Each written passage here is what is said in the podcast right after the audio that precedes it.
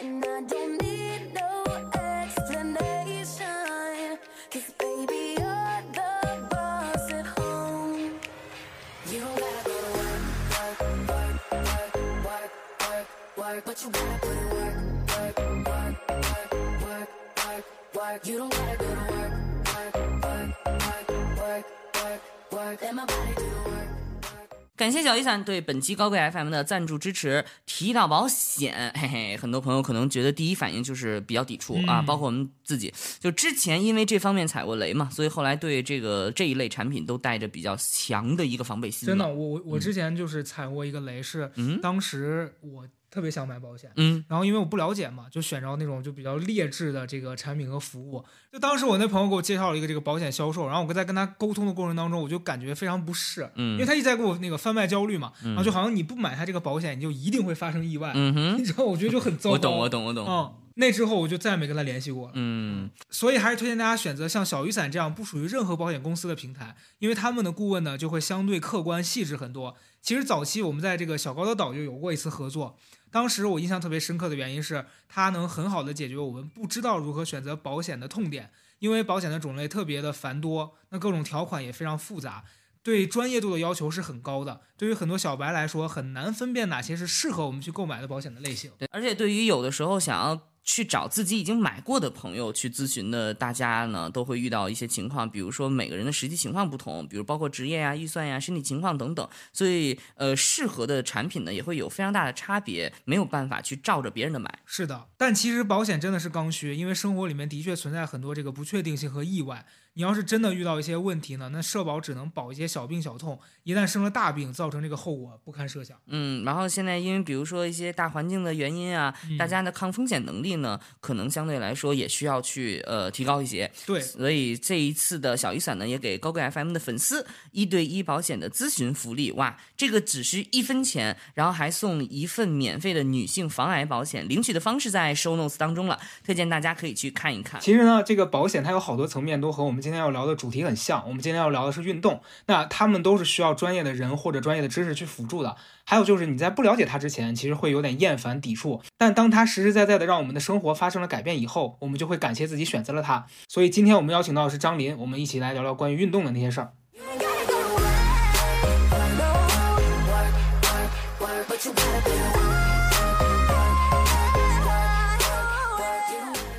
大家来到本周的高贵 FM，我是瓜肠。我是中华小当家，哎，我是我是高贵 FM 的女主播中华小当家，为什么我叫刘昂星，我爱做菜。刘昂星？你不知道中华小当家叫刘昂星啊？我知道刘昂斯。刘刘昂斯 现在在三亚。对好了，我是曹富贵儿，哎，然后今天呢，我们又找到了这个我们的老朋友，谁呢？张女士，张女士，张女士，张兰张林，张林，张好，沈麻肉记开分店了。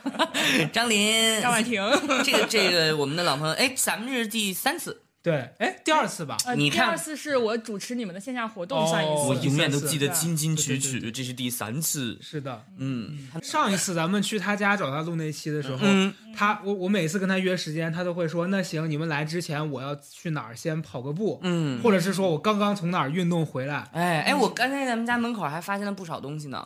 啥呀？那个高尔球，高尔夫的是不是？高尔球对高尔夫球两套，然后还有那个网球两套，那是壁球，哦壁球，还有壁球，对，还有羽毛球，哇塞，羽毛球，然后他还徒步，他还骑车，然后还打打各种球，还骑车，对，嗯骑车，然后很多，还有六公里。今天你打车来说什么不要小看六公里，哦我，我刚跑完六公里，啊我你你是每天在室外跑吗？哦冬对一般会在室外跑，然后如果太冷的话，就是在在跑步机上跑。你你一般室外去哪儿对，啊？即便有公园，公园里有绿道，就是有那种你知道朝阳绿道特别适合跑步。是是，朝阳是不是还连通着公园啊？对对对，它连通了就朝阳区、海淀区好多公园儿，奥森那边什么的，然后可以骑车，可以跑步，一路上风景巨好。一路上都可以跑。对就北京也是一个很适合跑步的城市了，仅限于北城啊。所以如果你就这样一直不停的跑下去，明天醒来会在澳大利亚吗？明天不行行，下下个下个月月，下个月对下个月，下个月嗯。所以我们今天的主题是运动。是的，呃，张琳应该是我认识当中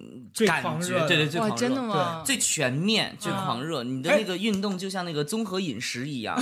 我我得这么说，张琳是我认识的人里面做的种类最多的最，杂的嗯但是赵妈是我认识的运动人里面最狠的最狂狂热的。我觉得对于一般人来说，你像张琳这种，就他对很多运动他喜欢，他就会去体验，也很不容易了。嗯，我但我在我的圈子里不算一个运动狂热爱好者，嗯我就是小白，我就是每每项运动都是小白，就是都做一喜欢折些纸而且就是你看我现在这样，可能倒回去，就我初高中的时候，我真的是一个连八百米都跑不下来。我也是，真的吗？但是你现在看上去看上去很像是高中的那种体特，就好多人问我说是不是体特上的大学？对，因为你也个子高嘛，而且你四肢也很长嗯。对，但我当时就刚上大学的时候，好多老师见面问我说：“哎，你是不是排排特呀什么的？”就我特别排球对我特别羞愧，我排球、篮球什么的都不会打，就是很哦从小就是那种就只知道学习，没时间搞运动的人。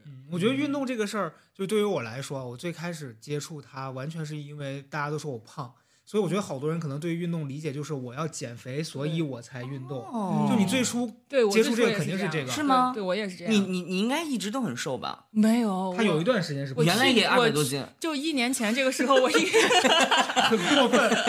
我我高考的时候，就是当时是量体重，我记得我们当我们那个地方高考报名还要量体重，当时我们也是体重有一百五十斤，哦，我对女生体重没有概念，我现在就一百四十斤，就很胖，一百五十斤就是我最瘦的时候。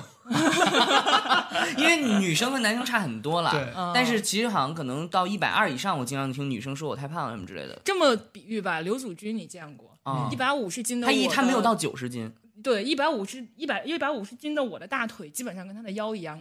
哦，哦，那是因为女生的身体跟男生不一样了，一百五十斤对于男生还是还正常了。对，一一方面是男女生的这个身体构造和这个肌肉量什么也不一样。嗯，我觉得张琳跟刘宇君的差别，其实她比刘宇君高，对，所以骨架大，对你骨架大，你就没有那么显。嗯，就我记得你刚开始运动，你跟我说你那段时间一百七十斤的时候，对没有最重一百六十哦，一百六别在这十斤。儿造谣，又给但人加十斤。但但确实那个时候你再看他当时的照片和现在比，差别很大。对，就是不知不觉。现在，所以最开始运动是因为这个对，就跟老高一样，就是减肥嘛。对嗯。我也是，我也有这个，我也确实，但是因为一直减不下来。我觉得我小时候就在我们那儿，好像观念里没有说小孩儿参加体育活、参加体育运动就会对他的性格呀这那的有很正面的影响。就嗯就大家普遍的观念就是会占用你的时间，然后你体育好又有什么用呢？也不考，嗯所以就从小没有这个概念说要玩运、要玩这些体育运动，或者嗯花钱去学个什么体育活动。嗯，嗯，然后到了大学。啊，我不能再总提我的大学的名字，因为上第一次来你们节目的时候被吐槽了这一点啊，有吗？啊，因为他们说我总说自己是某某学校，我没有看到就多么的哎有优越感。哎呀我没有了们我们这期就把这个学校命名为一个什么？西安。Oh my god！大学好吧，黑 是你的，你别跟我这儿抢。就我上了西安学之后，他很好 Q。他会要求每个学生每个学期就跑，女生是一千五，男生三千，嗯就跑不及格的话，你就很体就体育就相当于要挂科。男生要跑三千，对男生三千米，很高哎女生知道为？什么吗？所以你们当时就是天天得啊，对，就不合格不能毕业的，体育不合格不能毕业，然后游泳也是，就是要要要游到一个什么一定的速度范围里，嗯，然后。而且我发现那个学校就很重视体育，大家就是各种体育社团呀、嗯体育比赛呀，就百花齐放那个氛围特别浓。妈，你大学如果让我跑三千米才能毕业，我一定拿不到毕业证。但是我你知道吗？我跑一千，但是我没跑那么多。一千米，我从来从初中、高中到大学，我一直都是这一组里的前三。不论不论你这一组里放多少，你很厉害哎我跑每次都吐，为啥呀？因为我就是就是我只能跑，你从小被追捕的时候，不是出来 我每因为我每我只能跑体育这件事儿，我只能跑。我最怕的是打球、哦技术类、啊，平衡类。我也是，我也是，我的我的就是肢体协调能力巨很差，我很嗯差，所以我唯一能够做的就是跑，有氧耐力很坚持跑，对，所以其他技术性的我都做不了。我们大学的时候是没有你们要求那么严格。嗯然后当时大学，我记得我们第一年学的是太极，哦，我们第一年体育课教太极，很不简单。然后我就不想打，因为就是那个时候你对所有的体育运动都有本能的排斥，嗯你觉得学太极那个动作那么多，而且很蠢我我们那老师是要求你一个一个打，然后在那儿单独打，瘦，你就觉得对，你就觉得很尴羞尬，耻就不想学。然后第二年开的是篮球课，哦！就全是这些，就是他要求你是一个具体的项目。哎，我们学校为啥没有呢？没，有吗？我们也有啊，就是要学项目呀，单项啊。完全没有。我我你们们是的体育课怎么上呢？我们哇塞，我们是 我知道他们学校为啥？为啥没要求，然后但是却对跑步有这么严格的为啥？他们学校是反反弹之家，对，你抓你的来了，你得跟那跑。不是我们，我们是对我们学校为啥没有？你们都是这样有选课的，当然了，我们还是说我选了，我不记得了。我们还有什么拉丁啊，但是你知道我们大学是好像在全国排在第一的，就全国排第一的是棒球哦啊，就是他棒球很厉害，而且尤其是女子棒球很厉害。哦但是跟我没啥关系，因为他们有一些就是体特进来的，就是他从高中的时候甄选了全国的，就是什么那些运动员们，然后进来来来打比赛。但是我我们就没有这个，所以你们是你选太极，你选的是我上过网球，上过那个游泳，上过舞蹈，上过还上过什么来着？反正就每每他不他不会让你重复选课，你必须得选不一样的每学期。有游泳真的很好，我们那时候学校还没有游泳馆呢。哦，你哎，老老老高是最近刚学了游泳对，哦，因为我那天跟教你游泳的那个人一起玩来着，他对为了教你游泳。真好哎，嗯就是这个年龄还能再学一些新的东西。我咋的了我？不是我，我我总觉得就是运动这件事情给我感觉，我曾经的觉得就是说，你新学一个运动是一个非常耗费精力和这个这个这个成本的事情。因为你想，你现在要新学一个运动嘛，嗯你肯定不可能一次两次学会，你得要有时间，然后一次一次坚持去。对，而且要。练哎练。但是我讲真的，我个人的体验就是因为我大学的时候其实也是我人生最胖的时候，嗯。我那时候大概最胖二百一十斤，哎，然后当时所有的运动对我来说就是很痛苦，然后周围的人都在说你要运动你才能瘦，然后我听到这个话我就会特别排斥，因为我觉得你一运动，你就是为了瘦。就是你你让我做一个我不喜欢的事情，但这个事情却有强目的，我哦就本能的回避这个事情。哎，我跟你是反着的，就如果告诉我说一个我不喜欢的事儿，但做了能达到目的，我我你就会我就会变得喜欢它。哎，我觉得你是这样的，因为你记得上次跟那个张琳录的时候，张琳就说她那个最近的那个身材控制，就每天要零点什么几对对对几嘛。然后我后来就深受启发，我就给自己规定了三个月，我就讲十斤，一天就零点一，到现在一斤没减。其实不容易的，现在两其个月过去了，实不容易的因为有的时候你今天突然发现呀，我轻了三斤，其实是因为你上了厕所，对。然后第二天起来又重了一斤，因为没嗯上厕所。对，就是哎呀，反正就是很难那什么。但是你是那种目标感非常明确，然后可以量化，然后还可以去执行下来的。对，就是我觉得对我来说，就运动最容易的阶段，或者最好上手的阶段，反而是告诉我说这个事儿能让你减肥，能让你嗯瘦。那我即使一开始没有那么喜欢运动，我也会开始上手去干它。嗯但到了后面就，比如说我瘦到了我的目标体重，没有要继续往下瘦了，那那个时候再运动，其实它相当于你面前没有这个目标感的东西在了。那个时候对我来说还就是挺。就是超出我以往的生活经验的、啊，我就要再给自己找一个说，那我接下来运动我要去寻找什么，我要去干什么。我觉得这个就跟每个人性格有关系，因为你像你像张琳，她刚讲的，就是她是会听完这个，他就觉得这事儿我先体验。嗯但我那时候我的本能反应就是我不想尝试别人都说好的事儿，就是拧着那个劲儿。嗯我第一次对运动产生持续的长时间的这个兴趣和就规律的开始做这热忱，是我大学毕业的已经一年了。然嗯后当时我在健身房，我印象很深刻。我那时候我就开始觉得我应该瘦一点了，因为可能觉得想好看一点。只做有氧是很难快速的瘦，而且除非你不吃。嗯然后我那时候就用很不健康的方式在减肥。然后当时你也知道，西安那边的健身房有很多那种很热心的大哥，他看你运动来这么长时间，然后你又没变化，他就替你着急，你知道吗？就是我们那儿有一个大哥练的贼壮，然后有一天突然过来把我挡住了，我还以为他要揍我还是怎么着，就那种黑社会霸凌的感觉。结果他说：“他说哎兄弟，你每天这样练，你也不瘦，你也不你你这样是不对的，哦我教你你应该怎么怎么练。”哦，然后跟我说：“你每天你来，咱俩来的时间也差不多，你有任何不会的，你可以来问我，咋这么好呀？真的很好。”然后他跟我说：“你别买私教课，那都是骗钱的。”那这不是抢人家饭碗他给你当？私教，他他他也不会当我私教，他他就说你就练哪个练哪个，对，然后你有不会的你就问我。哎呦，然后我当时第一次觉得，哎，人人人人家真的是很善意的帮你在提供这个帮助，哎。我从来没有。然后我那我那个时候开始自己每天开始先练个二十分钟的器械，然后再去跑步。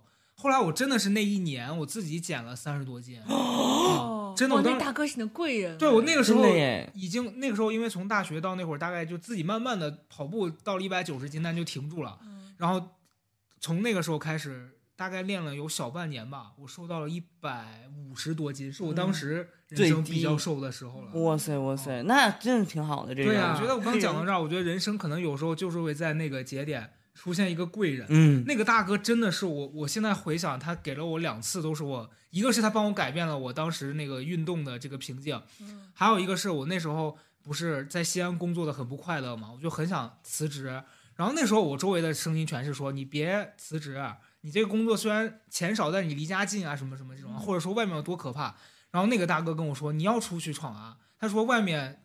你这么年轻的时候你不去，你你到老了再去嘛。嗯然后他是为数不多的支持我去外面看看的。很积极你。对认识那大哥吗？后来我后后来我发现前两年大哥把我删了，我不知道为什么。那大哥不认识你了吗？大哥我觉得可能是他大哥去帮助别人了。大哥，我就所以我的我刚才讲说，我觉得就是那个节点，他帮了你之后，他也不会再跟你有后续了。对对对。可是我想到他，我还是很感谢他。对，但是你你要不去健身房，你就没有这机会。对，你现在还在那个兵马俑那个地地底下，在那那练体能呢，对对，练体能了。在那跟那石头马。但你说起运动路上的贵人，我想起一个我的贵人，就是，嗯但他是我减肥路上的贵人，是我每一次减肥其实都是因为跟他打赌，因为他可能太他是我的投资人，他太了解我的性格了，格所以他就知道只要跟我设一个目标，设一个赌注，只要赌注够大，我怎么着都能完成这个赌注。咱们张林运动还得先对赌。对，第一次是赌了一万块钱，那时候就哎哦，哇塞，真金白银啊！我大学的时候，就是刚第一次减肥，是从一百四十斤往下减，减到了一百二十斤，一个月的时间。妈呀！西红柿首富，嗯、有点儿就是有点儿那意思，而且我当时算了笔账，我先去了一下那个我们家附近有个拔罐减肥的地方，然后说什么五千块钱可以保你一个月瘦二十斤。我就心想，哎，那我这样，反正我能挣一万块钱，对啊，我我就花这五五千，先能看看有没有用呗。所以拔罐有？用吗？有用，啊，真的有嗯，用，真的是一个月瘦了二十斤。是不是那种外星人在那嘬你那脂肪啊？你看过那美剧，他身上拔罐，他身上有那口的啊。美剧里还有拔罐，还红对啊，你是美剧那外星人，他是脂肪他那罐儿里面其实都不是火不是，他是脂肪狩猎者，他嘴上有一吸盘，里面然后因为他因为他吸了人的脂肪会留下一个圆圈的状，所以他就把自己的店伪装成一个拔罐的店。很有道理。这样的话，你就每一次觉得有有一个哦有一个特别红的那个是拔罐出火，实际上那是其他的在作作的。对你被作过，你不知道。但是但是他收了你五千块钱，你亏了，哎呦，对，又作我又收我钱。外星人作五千，我觉得很便宜啊。没赶赶上点什么外星病是吧？对呀、反正你当时就是对，当时就是除了拔罐，还就那是我第一次密集的开始运动，跑步，哦每天跑六公里，然后去练瑜伽。哦、嗯，因为当时拔罐的时候，那个拔罐的人会跟你说，你不能做特别剧烈的运动，哦因为它会特别耗耗气。哎因为拔罐本身就让你减少食欲。他是用中医的那个。你这话得早让他听听了，不能太 做对耗费的。但有时候就对于我们这种想急速减肥的人来说，就是要急速，就是是的耗散耗散一些东西，好像。嗯，啊、反正那是第一次瘦下来了，然后第二次是后来他看我有点复胖了，然后我们又打了一个赌。当时是疫疫情刚开始的时候，我还在老家里边儿说那个赌什么呢？就是赌呃一个月之内把我的平板支撑练到十五分钟，妈呀，平板十五分钟。十五分钟平板支撑也太久了。对，很。我当时试了一下，我刚开始的时候只能撑，最多能撑一分半，哦就从一分半开始，就一点儿一点的练，就是每天去练核心、练力量，然后同时还得练有氧，因为要练练耐力嘛。对，嗯，然后呃，就慢慢的撑撑到了，就真的一个月撑到了十五分钟。哇塞，十五分钟很久。你你你试过平板支撑吗？平板我能躺十五分钟行吗？十五分钟很久。我能躺平十分钟。我跟你，讲，超过两分钟之后，你满脑子就已经在想我遗产要分给谁了，对 对，真的太就是我觉得这事儿。最难的是在于你怎么去用各种东西填满你这十五分钟的脑子，不能不要去想那个。是因为有的时候候我在跑步的时候，哦，我特别害怕跑步也会有这种情况，我特别害怕看那个秒数，我就觉得它特别的慢。对但你知道，比如我说话的时候，我可能这一段话说完就已经三分钟过去了对，。是的。然后那个时间就会变得很不一样，所以你，哎，你很奇，你很奇特耶，哎你你不需要有特别多的，就是很复杂的体系，只需要给你 给我一个对你就可以自己有一套激励体系。人，我觉得人其实都是这样的，那不是这样赌注没到那份儿上。我我觉得不是这样的。我也跟人赌过。啊我人生第一次跟人赌这个减肥的这个，是我大概五年前，我第一次接触那个 CrossFit 的时候，啊然后当时在那个馆里面，它就是大家一起练，互相鼓励，然后嗯每天有这个特定的目标跟任务，嗯然后就这个氛围很好。然后后来我就稀里糊涂的，当时是一年好像是四千多吧，嗯我就交了那个钱嘛。然后他是你每天都有课，每天有中午跟晚上的，你可以来选。然后你要是只要你体能受得了，你可以每天来两次。嗯那我基本上那个时候最最猛的时候，也是一一天去一次，然后一周大概去六天那样子。嗯然后当时也是馆里面有个女生，那女生就跟我比，一周之内咱们俩谁瘦的多，啊比斤数好卷呀那个周期，可能是两周之内吧，我掉了个六斤。我觉得对于我来说，其实那时候已经很难了，吃的很少，每天往死里练。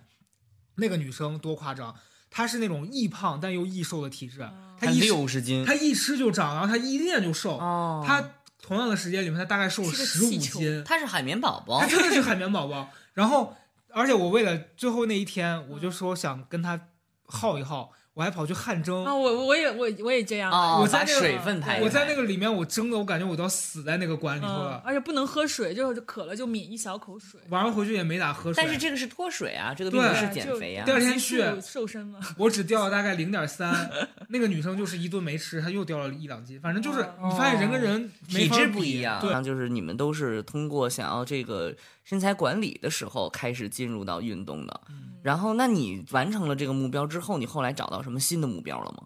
我后来找到了我的对象，啊，后来找到了你俩开始天天交期，找到了合同，没有，就是我我对象是一个从小无比酷爱各种运动的人，哦而且他就算没玩过这运动，如果带他玩，他就会一段时间内很痴迷这个运动。他怎么酷爱？直到把他上手，就是完全就是所有时间都花来研究他，然后看他的教学视频，看比赛，哦，然后如果能现场去看比赛，就一定要现场去看，然后各哦种找机会去跟人练这个东哎，他这么他这么喜欢运他动啊？从小就巨喜欢体育，哦嗯，然后他周围的朋友也都是一些喜欢就是动的人，哦，嗯，所以我最开始刚跟他在一起的时候就不太爱动嘛，然后他就我就看着他动，我就但是有点被感染到。最印象最深刻的是有一次，就当时打羽毛球，我们还住在那个三里屯那边的时候，就是在朝阳体育馆，中午有一帮那种国企还是什么单位的大哥大姐，他们会中午用仅有的一个小时的午休时间去打球。嗯，然后小杨哥就加入了他们的一个什么羽社，叫蜂鸟羽社。嗯然后这蜂鸟羽社他们就还有一些传统，每个季度都要比赛。嗯然后有一次小杨哥就参加了他们的那个月历季季度的例赛，嗯跟那群大哥大姐打球。但那群大哥大姐因为打的太好了，所以小杨哥就是垫底，但是玩的很开心。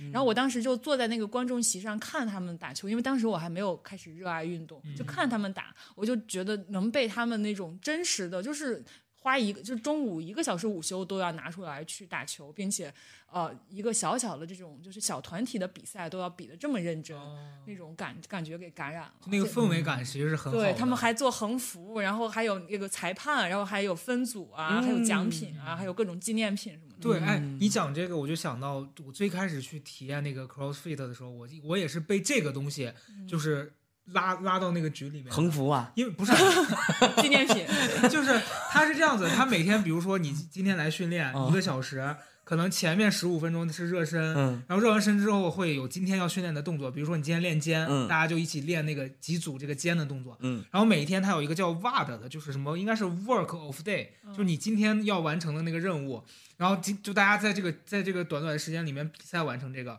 那肯定有的人做得快，有的人做得慢。然后你先做完的人，你是不能离开的，你要给后面那些没做完的人加油鼓劲加油。嗯，然后其实刚开始那个氛围，就很多人其实不擅长运动，但你周围那些人全都在给你加油的时候，哦那个感受是一个对一个初学的人是很好的。对，就它会让我们有一种精神上的这会儿你又不羞耻了。你那打太极的时候，那么多人看着你，但打太极的时候，周围同学不会跟你说加油，同学都是哎呦，真的假的？真是这样子。就我发现你在这个运动的时候，就大学的时候，就同学之间好像他不会认真的给你这种正面的鼓励，就你你你这就是社群啊，对就是社群，就是呃人以群分嘛。对。就你大学你只是靠分儿分来的嘛？你不是以群分嘛？而且大家也不是说为了打太极、聚太极，是为了拿到那个成绩，对啊，不然后得不打太极。对啊，所以运动就是一旦就你会发现不强制要求的时候，真的在座的人就真的喜欢对，。就是真的爱这个东西。嗯嗯，因为我最近有一个朋友在打羽毛球，嗯然后他也是瘦的特别多，但是这个这个我觉得是另外一回事了，确实是比较眼馋，就是瘦瘦这件事情。但是呃，我我是觉得就是说你能有一个坚持的，然后并且有一个稳定的团体在做这件事情是很快乐是的，嗯，因为其实这种团体，你说生活当中能够一起去实现的不多，对，他不是在外企嘛，哦。公司都是线上工作。哦。哦，所以他所有的基本上时间是用来运动了，嗯，就其他的时间，其他时间主要是在运动。嗯然后他现在不是在练球吗？对对，永远永远都是这样。对，说起高尔夫也是，还是那个贵人，就是我我入坑是因为我那个投资人，就是他逼迫我打高尔夫。Why？因为我们那一区，就他们也是有一个高尔夫的小团体、小组织吧，都是一群就跟我这么大的小孩儿。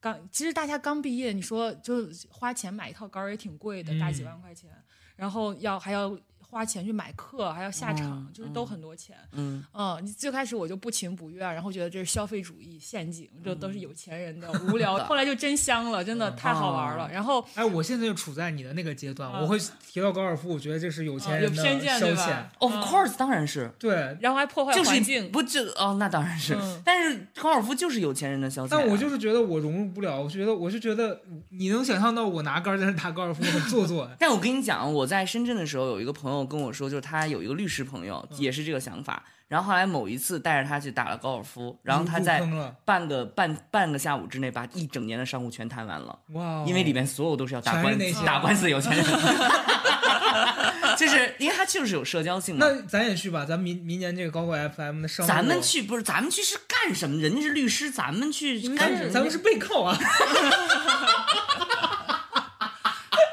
咱们去了，去发现那个阿那亚的主理人在那儿。对说哦，这是你们还有李佳琦，全都在。被我们消费过的那些人都在那儿，倒了霉了，倒了霉了。所以，所以后来你去打了吗？啊，对，打了就入坑，然后真香。然后呢，我就跟我对象谈恋爱之后，我就带着他也入坑，因为他之前也没打过。怎么个真香法？嗯，就是你会发现他其实不仅是在打球，怎么讲？就是他会带给你一些精神上的体验，有点像，有点像打坐，或者有点像冥想冥想，就是哦进入到那种状态，进入到心流的是状态。只有这种运动才可以吗？其实我觉得没我觉得种运动只要你任何运动其实都这样对。都可以进入心流。对那动感单车也行。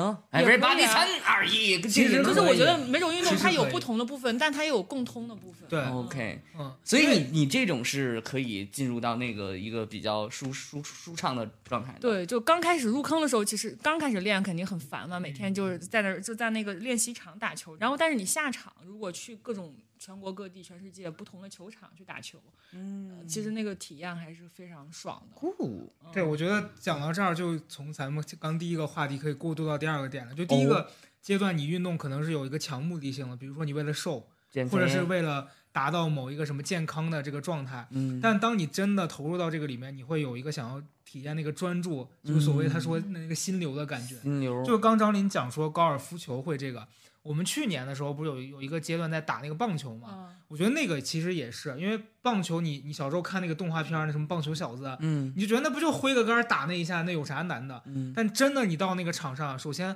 他棒球那个规则很复杂，嗯，就是你击球的人在打的时候，那个什么投手啊，各各种的，我到现在都没记住，所以我退出了。然后你是在规则这一这一趴就没有进入为。当时不朝阳公园有那个就是击球的那个场地嘛，嗯就是我在打的时候，我发现你必须得非常专注，那个球过来的时候，你然后才能对，你要盯球，然后要去对，然后你挥杆的姿势，还有嗯你要你要判断它过来的时候哪个角度打到它，就是你得非常专注。你脑子里面但凡有一点点杂念在想别的东西，你那个动作一定会失误。嗯然后我发现我有几次状态特别好，就是那天我特别轻松，然后我就打的特别好。一旦我开始关注说我今天打这个姿势会不会不对，对或者是我打这个的那个角度怎么，就你在想这些跟打球本身无关的时候，你一定是达不到的。嗯，然后旁边的教练就又会说说，哎，你那个不对，他一说你一紧张，你就更完蛋。这就是为什么我大学的时候所有篮球那种上三分什么之类的时候最难的。嗯，打这跑步的时候没有人说你不对啊，除了你踩线。是的，但是你做这种技术性的，他就会你就总想我这个动作怎么样，细对多细节怎是的，对你你刚讲篮球，我大学的时候也特别好笑。我们那一年选篮球课，你知道，因为我从来不打篮球，然后我选那篮球课的时候，我当时我们宿舍人都知道我对这些运动深恶痛绝。然后 有有有一节课，老师在教那个三就什么呃，就是什么什么投篮，三步。上篮，三步上篮嘛，对，然后我就站得远远。那那节课是教完，老师说现在大家来那个练一下投篮，然后就以比赛的形式投。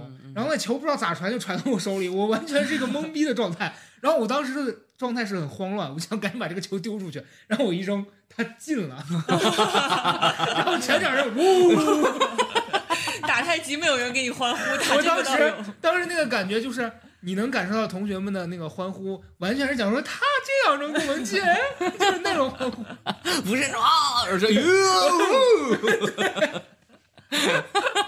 好有意思，很无语。就是技术性的东西，只要有一个评判标准，我自自因为我是运动实在实在是太太白的一个人了，就是我都会有一个那个什么，包括到健身房，因为呃，我今年有一个感受是，因为我后背有驼背嘛，我还那个脖子前倾，我为了改变这个问题，我去健身房，但是我真的就是健身房的爱人，我完全进健身房一句话都不说，一个人都不敢看，然后我到现在还是这样子为，什么？你是觉得不自信吗？对啊，就是你你你你害怕你做的动作别人会说你是不标准的，然后你因为不标准，你还在坚持做，你就做的是无用功。哎呀，一大堆，你知道这种就评判体系，这个评判公式就会一直非常拉的非常长，然后你就会在那个循环里不断循环，所以我就每一次就是。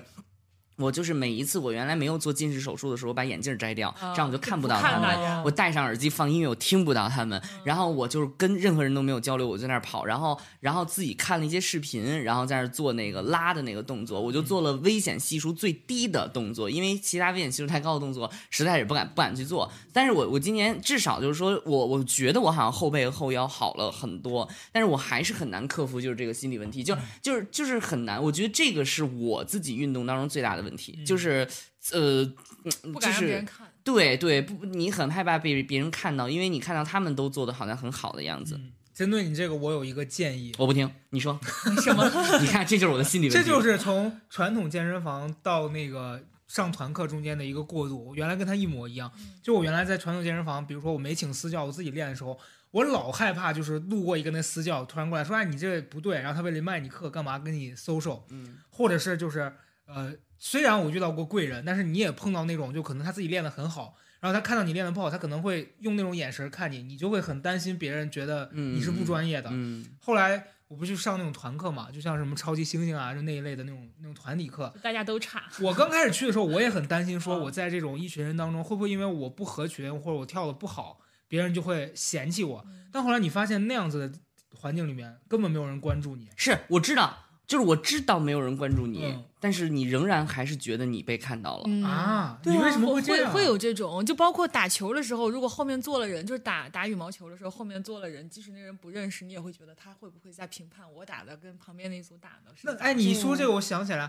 有一次我跟他和刘祖军，我们在大悦城的那个室内，啊，然后那次不会，人家干了一办了一个那种展，就是在室内有一个咱们那个叫什么？它是一种塑料板。他他说的是是是外国人因为不会打乒乓球，所以把它跟网球结合起来的一种新球就一。个大网子打了一个像、哦像网球一样的那个东西，哦但是它是塑料的，然后那个塑料是空心儿的，然后它那个是一个非常大的塑料乒乓球拍，哦然后打的那个。因为我打这种其实我不是很擅长，然后只要我没打中，他他跟刘子君在对面就很讨厌，一直在说，哎呀，你看你行不行啊，哎八成，哎呀，好主要是刘子君吧，我觉得那是一个那个什么，嗯呃这是一没有，这个个我觉得他们俩就是很好的消解掉你的尴尬。就我最嗯怕的是那种我就是掉球，或者因为我的原因我打差了那个球，对方也不说什么。沉默。啊，或者哦说没事儿没事儿啊，没事儿加油，反正就是那种 啊更难受。对啊你想你选你选择哪一个？哎如果你比如说有个球没接触，我跟刘子君，哎呀，高嘉诚还是不错了。这又是性格的原因了，就是你们说这话肯定是你们该死，因为我太了解你们。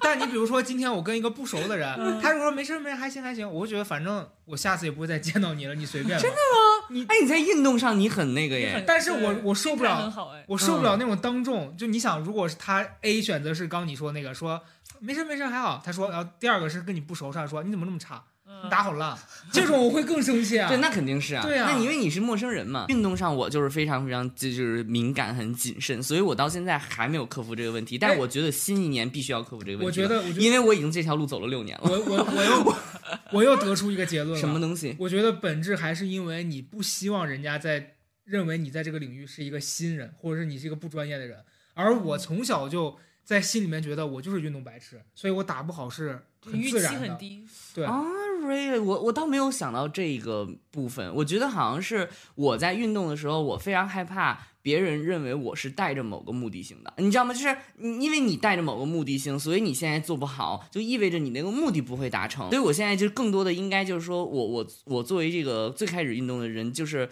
反正大家都有目的性，而且我能感受到你说的那个，那环境里没有人，没有人看着你，对没有人关注你，因为我发现有一个点是什么呢？就是由己推人。我自己在做着做的时候，我根本没有关注别人，你已经忙不过来了，你哪有空 没有看别人？对对我没有关注别人，所以以己推人，别人做的比我更好，就更没有时间关注我。对然后这个逻辑现在已经理通了除，非但是我的卡已经快到期了。你知道，我我是从今年的时候开始去上瑜伽课嘛。我刚开始去的时候我也很紧张，僵尸一样。然后有一次那课上特别好笑，是我去上那课，然后那几次之后，他们那个教练就有时候他为了让你经常来，他为了把我发展成他的运动回头客，他就会假装跟我很熟，哦他就会每次。来叫我名字，说哎什么家长怎么要要努力啊？你你今天怎么 没有上次哦对没有上次那么软了？你是不是好久没练？他一一直跟你互动。然后有一天我去，我是真的他那个动作我就做不了，我就摆烂了。他就在台上说：“你怎么不做了？”然后他叫我名字，这种不是更他妈嗯点名道姓的说：“高嘉诚，你怎么又不不努力了？” 然后扭头看后面那大哥已经趴那玩手机了，他都不叫。但是我发现我们这种运动小白，就是你其实跟那些喜欢讽刺你或者否定你的人练的久了，你可能会丧失一段时间的自信心。但是，一旦你就是突然不跟那个喜欢否定你的人一起打，比如说你突然跟一组新的人开始打球，你会发现自己好厉害。对，哦哎，这个正面激励非常重要。对啊，正面激励，那我现在需要正面激励，对，我得要跟幼儿园的小朋友一起报个班儿，让大家说好厉害。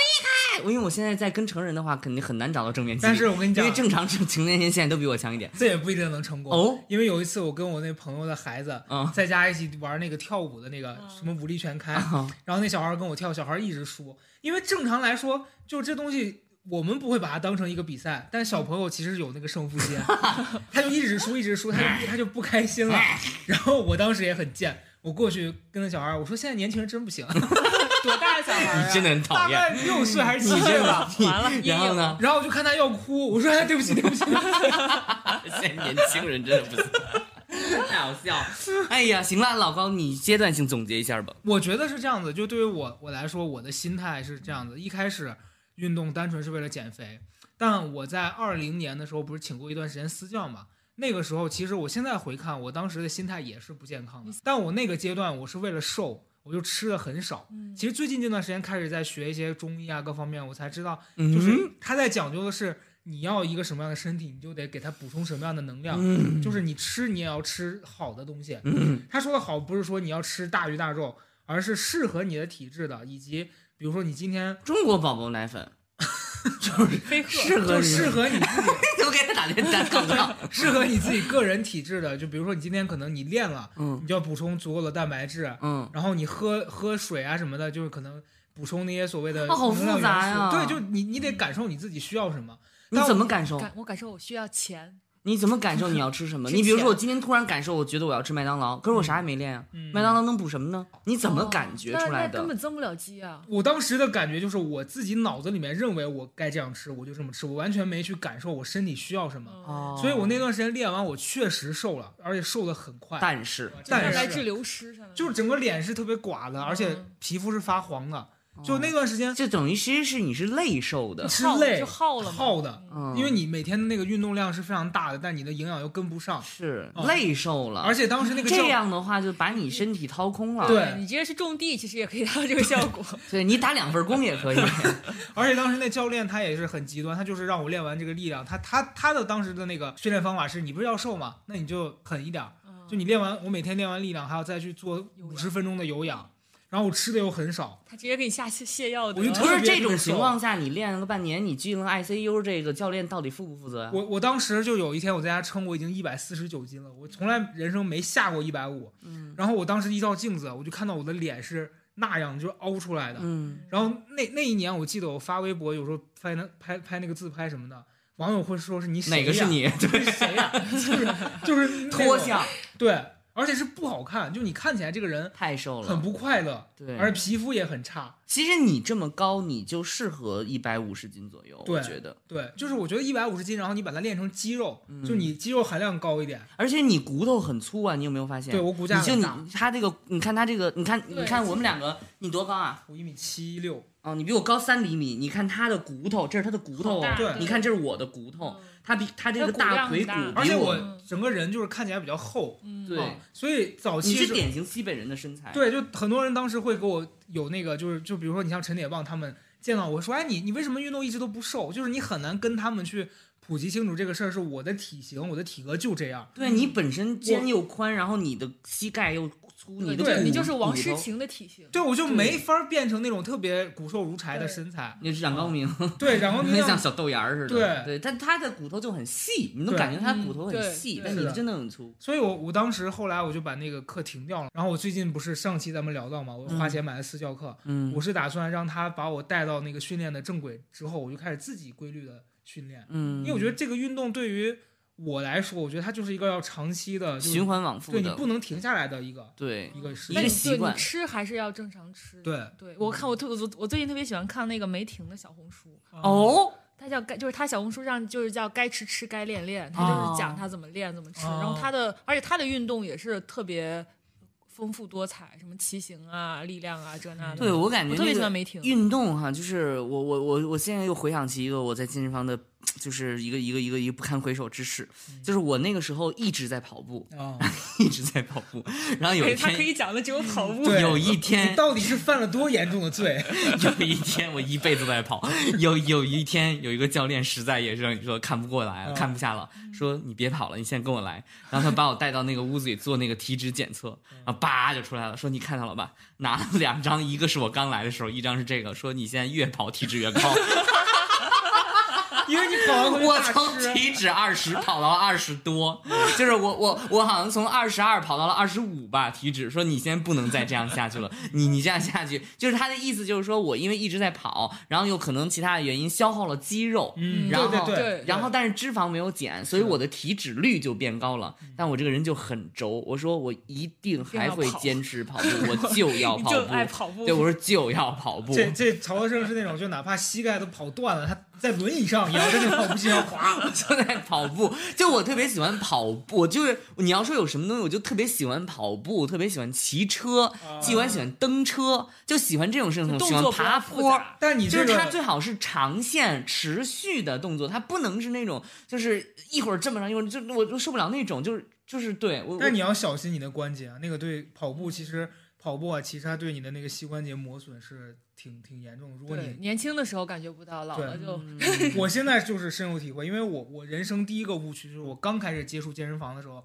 每天去骑那个动感单车，哦那个很那个很毁膝盖，很毁。我到现在就是有时候运动过了之后，我膝盖会，你看那我我现在膝盖腰都不行。所以运动运的你是运动弄运动出来的吗？我膝盖是运动导致，我腰是我觉得是长期的久坐。久坐，还有一个就是我觉得也是我近期运动为了提升，就我核心很差。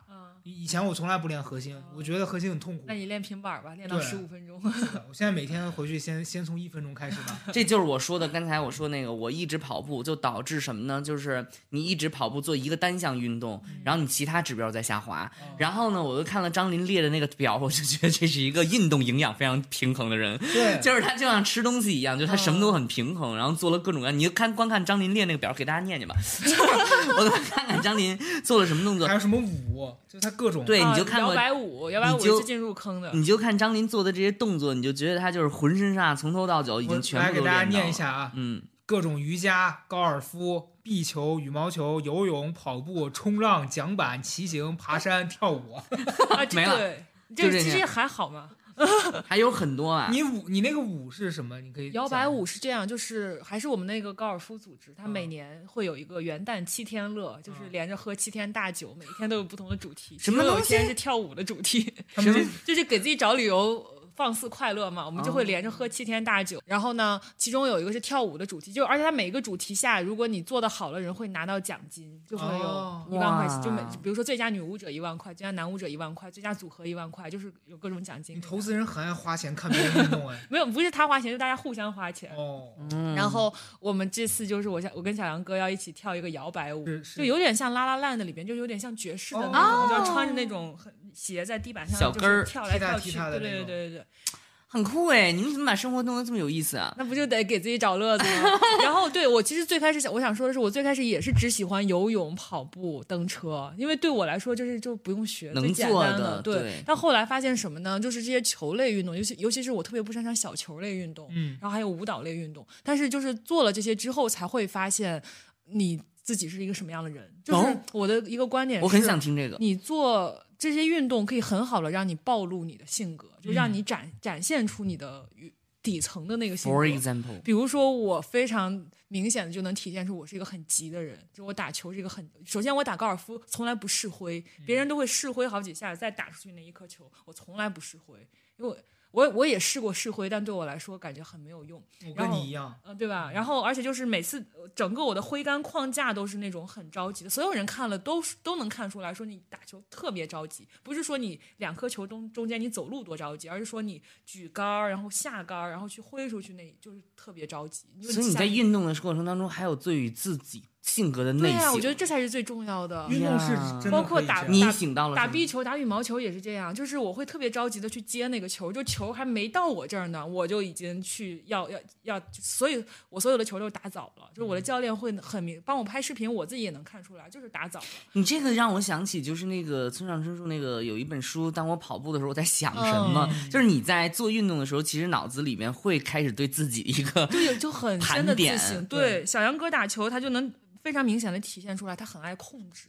就是他就是像高嘉诚说的，就每次都会要想很多啊，这个球我要怎么打，我要这个动作要做到什么程度，然后再挥出去。其实想这么多之后，反而就对打呲了。所以每一个人的这个运动体现的，他是有一底些层人格，我觉得都在这里。就每个人在做同一件事儿的时候，其实对他的性格的反应是很不一样的。高级啊，高对级。我我我是刚你讲到那个，你说我的感受，就以前我做运动的时候，我也是有一种，就不管是我今天上私教课，还是我自己去跟谁一块玩儿，我老觉得在这个时间内，我要尽可能的多体验不一样的种类，嗯就有一种我要赚到，哦就是这就反映我性格，就是我老觉得这个东西，我想都站在这儿，就想拥有这个东西，所以它当然是体验越多越好。但后来你发现其实不是那样，就是如果你要的多，就每一个都是浅尝辄止，你不可能每一个你都完整的体验。就你像运动这个事儿，就是你比如你今天一个小时，你只能做这些事儿，你如果每一个都要，那你就到后来你没体力，你就不可能做得好。对，所以到后期，我觉得运动这个事儿对于我来说是，你可能每一个动作做到位了，比你去体验更多的种类要强。那你说我这老爱跑步，我的底层逻辑是，还是还是对于这个 相对于关部门未知的抓捕的恐惧 对于恐惧恐惧嘛，就是想要逃走很明显了，我是对急，老高是贪，你是你怕。怕，极端怕，哎呦，这期聊出来三个人的这个劣根性暴露无遗，你以为我在跑步，其实我在逃命。再加一个小杨哥，小杨哥是药药药要极端大药，哎，不是，但我想了一下，就是我真正在运动的过程当中有一个问题就是，我真的特别容易，就是特别容易放弃。就是我我，你知道我在运动的时候，就是呃，就像我平常做事情一样。我记得我原来在节目当中说过，我不知道我的极限在哪里，我不知道我要我现在是否是努力的。但是法律知道他的底线在哪里。是，你别放屁，你别放屁，我我。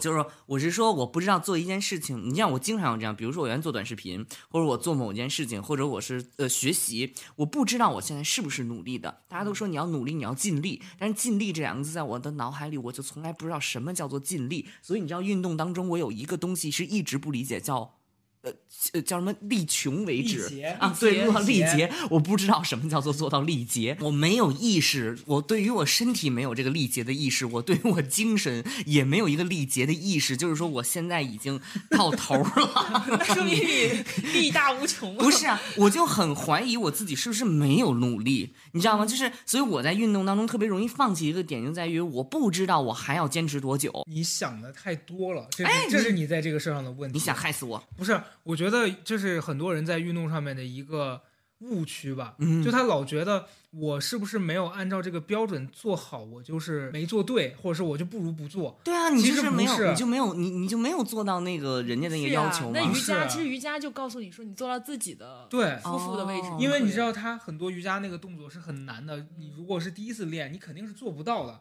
你像我已经上了大概有个十几节，我还是对于一些动作，就人家那个什么下犬，有的人柔韧性很好，他是能下的很很下面的，但我的腿就是伸不直，因为我这么多年这么僵硬了，你是不可能通过这几次就达到人家那个标准的。嗯每次那个老师都会说，你按照你的程度。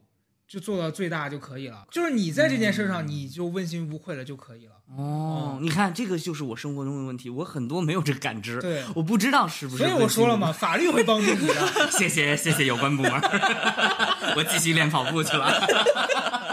对，我觉得这个是我觉得你还你还得在运动当中，加一些游泳，嗯，因为海的部分你我定要加一些跑武术。是不行。我经常在梦里梦见自己会飞。哎哎呦，我已经在练了，我已经在练了，我 插最近。我最近认识了一个朋友，他在双井那边学咏春，他是他师傅是什么叶问的徒弟的徒弟，然后说他们跟他们一起学的有个大哥最近去缅北抓人了，啊，所以你还是要练一下拿武术。咏春，拿咏咏春。哎呦，但我觉得打拳也很酷。运动这个事情，我现在的一个状况就是要首先就是我我我还是每次运动的时候我觉得你克服你的心理障碍。对，你看我运动当中最大的就是心理问题。对，我觉得你的心魔是运动上面最阻碍最最阻碍的，老觉得有人盯着我，停下来，有人在追我。就是第一个是你老觉得别人在看你，别人会评判你。嗯第二个第二个是有人在追你。对，第二个是你自己心里头会有很多对自己的评判，是我做这个是不是没做到，没做到是不是就不好哎呦，啊？然后第三个就是这个这个老爱跑。相关部门的，哎呦，这三个总结一下，就是第一个，别人认为我有没有罪，我自己认为我有没有罪，以及什么时候什么时候抓我。哎，那针对你的自信问题，我有一个很好的解决方案。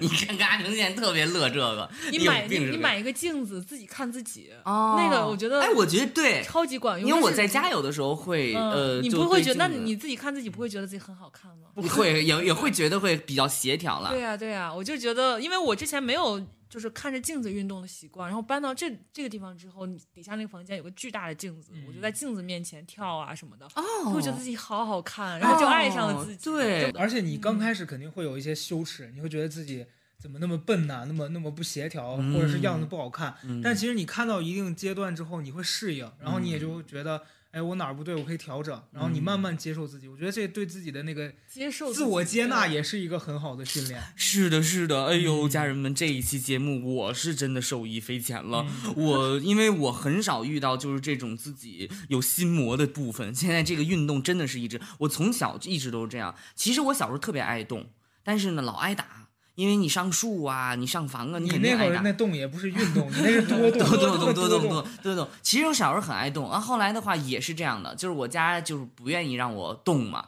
然后就想办法。你看我妈给我的培养，让我画画，嗯，让我做手工，捏人就怎么不动怎么来。然后后来就把这块儿给我给我给我 cut 掉了。得让你手动啊！慢慢后来又想要运动的很重要一个原因，是因为我发现好长时间不运动，身上浑身难受不舒服，然后我就觉得好像自己没有调动起来。下一个阶段就是找到适合自己的。那你要从什么做起呢？我还是跑步吧，还是还跑还是跑步。除了跑步，你推荐几个吧？你推游荐几个？泳游泳。游泳不行，游泳不行。我真觉得游我我不是说那个鼓励你横 横渡海峡 啊，我是觉得我这半年我在游泳的时候，我觉得游泳是个很治愈的运动。游泳掉皮呀、你你你去点那好的泳池，它就不会掉皮了。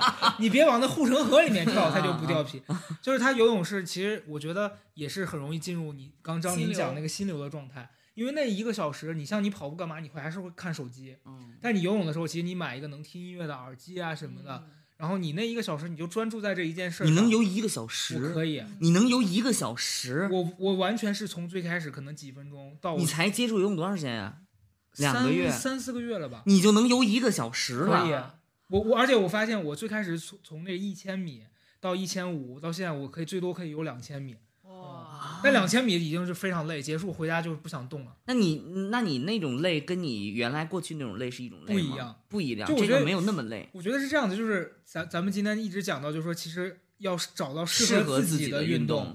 我之前那个像无头苍蝇一样，就可能那段时间练这个力量，我也没注意到我这个是能量的补充，所以就对身体是一种很大的消耗。然后后来去练拳击啊什么那些的，我发现其实可能就是你从中医的那个角度说，就是人家说虚虚实的问题嘛。那有的人你的身体是虚的，其实你就应该补，你就不应该再往外耗散了，但我那时候就是拼命的往外散，散。越散越虚，然后越嗯虚就就还我还拼命往外散。对，但现在就是我会根据我的需要，就比如说我觉得我腰不舒服，那游泳它其实是一个很保护你腰椎的这样的一个运动。对对，膝盖也很好。对，然后我觉得我在游泳的时候，我觉得很治愈，就那一个小时，它也是你要非常专心，不然你动作错了，你可能会呛水，或者是你可能就就中断了，你必须得就哪怕是一百米你游过去，你也得很专心的，然后注意你的动作啊，你伸手和你那个腿蹬的时候，你怎么样能协调。嗯所以我在那一个小时的时候，我觉得我可以很专注的干这件事儿。你推荐游泳，嗯，那张琳推荐一个吧。那打羽毛球啊，羽毛球又哦便宜，然后又可以一起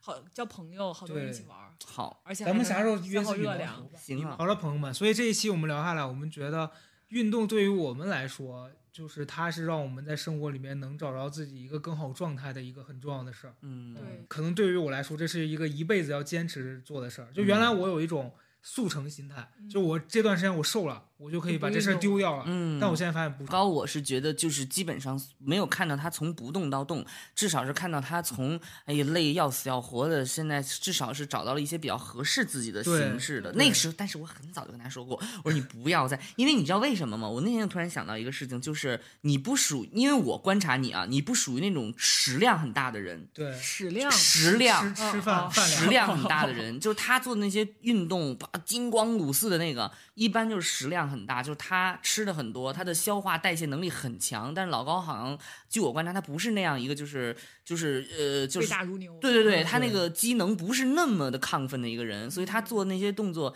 和运动会让他比较那什么，所以他那会儿老说累，我说这就是原因。他说我放屁，后来后来他就是悟到了，后来我觉得他说的是对的。旁观者清，旁观者清。后来要打八段锦了吗？对，现在就是现在你在水里打八段锦，水里水里不能，不能在水里打。对，我觉得就现在我找到了一个适合自己的方式，就是做适量的运动，然后每天可能吃也是要吃好的。那张琳呢？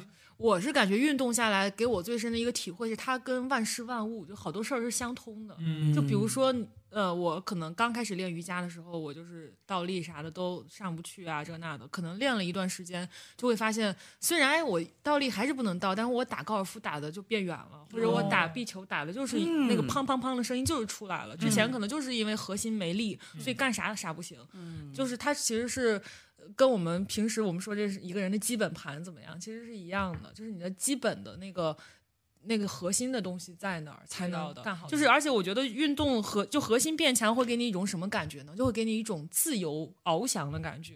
就你就想干啥事儿都能干成的感觉。比如说我以前核心不强的时候，那我刚去打羽毛球啊，去打壁球啊，就是小白的水平，也打那个球都打不远。嗯，然后后来就是有一次我练了一段时间瑜伽，然后呃有一次打高尔夫的时候，就在前面等人，等前面的人开球，无聊，我就在发球台上练那个瑜伽的鹤禅式，就是一个很难的体式，其实就突然。因为我之前可能练了半年的瑜伽都没有起来过这个体式，那天就在高尔夫的发球台上，在等人的时候，我做出了这个鹤蝉式，突然人家回手对，一看，就突然开窍了，这位人家在那儿发球，这位女士在那儿喝在那禅给人家。下跪，对然后就很开心，很开心，就觉得好自由啊。包括你有了这个强大的核心力量之后，去干什么事情都觉得很有自信。我觉得你这样一精神状态特别特别的向往我，也很向往。就是你的身体完全受你的控制了，对而且这个身体，而且你认识。你的身体了，对这个同样的而且我觉得材料，他在这个运动当中就是有一种我可以掌控我生活的感觉。我觉得今天挺有意思的，因为这个基本上咱们三个可以横盖所有运动的情况。嗯，就是我是一个就是还纠结一些非常低端的问题的一个状况。老高现在找到了自己合适的，刚刚入门，对你你也不算刚刚这个已经是这个这已经是贺禅式对在高尔夫球场上打贺禅式，你正在在水底下学八段锦。哎呀，哎呀我还在那个到底是跑步还是在打羽毛球上还？在那想跑步跟游泳哪一个逃得更快。行啊，今天这个层次非常的分明啊，运动就是这样。希望大家能找到适合自己的运动了。今天也特别感谢今天张琳老师来到我们的直播间，又直播间了，也谢谢特别感谢张琳女士今天来到我们的播客。谢谢。好了，如果哎，我们好多的那个粉丝特爱运动，把你的运动种类和你的心得写在这一期底下吧。希望你们能够彼此找到你们的这个运动搭子哈。真的，咱们这个播客里面的粉丝，基本上你绝对能在同城找到你的粉丝朋友。是的。嗯，你们就是自己凑凑波吧。嗯，嗯，对，行，张琳有小红书吗？我有小红书啊，呀，大家也可以去这个小红书上关注这个高贵我的运动生活。高贵 videos 的这个账号，然后也可以关注张林的小红书，到时候我们会在评论区里面写下来这个名字啊。好的，好的好，我中华小当家，感谢大家，感谢大家，好，我们吉贪怕三种这个劣根性，跟大家说拜拜。拜拜。拜拜。最后呢，还是感谢小雨伞对本期节目的大力支持。对保险有需要的朋友，可以去预约体验看看。无论你处在哪个年龄阶段，需要买哪种类型的保险，现在高贵 FM 给大家争取到了专属福利，一分钱就能获得专业顾问一对一的保险咨询服务。在 show notes 里点击链接就可以预约哦。OK。